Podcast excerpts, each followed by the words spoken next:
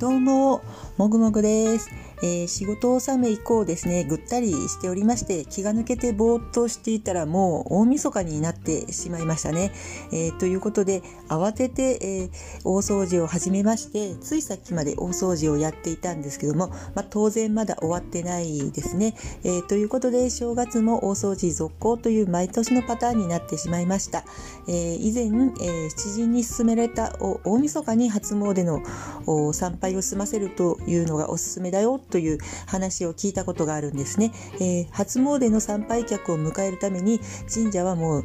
大晦日っていうのは清掃済みなのででしかも人混みはいないので、えー、一番正常な状態になっているのが大晦日だから大晦日に初詣をするのがおすすめだよと言われましてまあそれをやってみようと思いつつまあ毎年できなかったわけですけども今年もこんな感じで大掃除であたふたしておりましたので、えー、初詣に行くことができませんでした。もう年が明けてから落ち着いてからゆっくりお参りに行こうと思っております、えー、新年の計は元旦にありと申しますけども皆さん目標設定はされましたでしょうか？あの私の友人でね年賀状を毎年くれる人がいるんですけどもその人はもう随分昔からなんですけど、まあ、年末にきちんと年賀状を用意するわけですね。でその時に成し遂げたことを10個あの書くんですよね。でこんなことをやったよとかっていうのを箇条書きに10個してあってでそれから新年に成し遂げる目標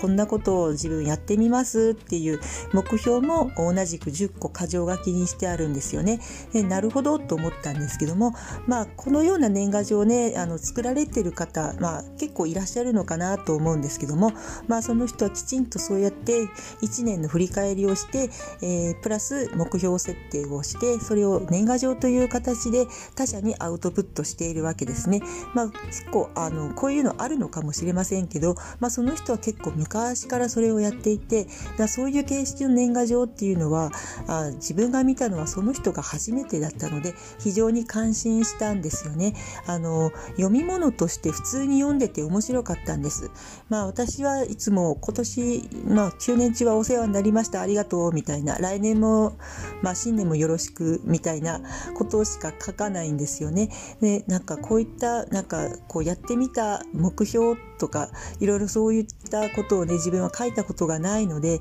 まあ、こういうね振り返りと目標設定をセットにした年賀状っていうのを自分もやってみようと思いつつまだできたことはありません、えー、いつも年明けになってからですね自分がもらった年賀状に対してだけ返事をするんですよ。もうなんかね年末バタバタしてて出しそびれるんですよね。もう最近では開き直っていやもう年賀状なんだから明けましておめでとうだから開けてから出すんだだよ。って言ってまあへりくつをこねて年を明けてから、まあ、ゆっくり書くっていうパターンになってますね、え皆さんは年末にちゃんと出されてるんですかね？もう最近はそうでもないのかもうメールだけとか LINE だけで済ませる人も多いのかもしれませんけどもね。まああのまあそうですね。目標設定とか振り返りっていうのは大事なことなんで、まあそういったことをね、年賀状を書く機会にやってみるっていうのもいいかもしれないなと思いました。まあ今度こそはね、それをちょっと真似して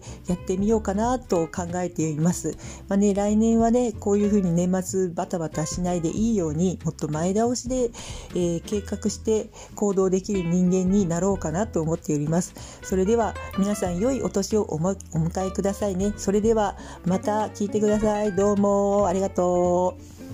う。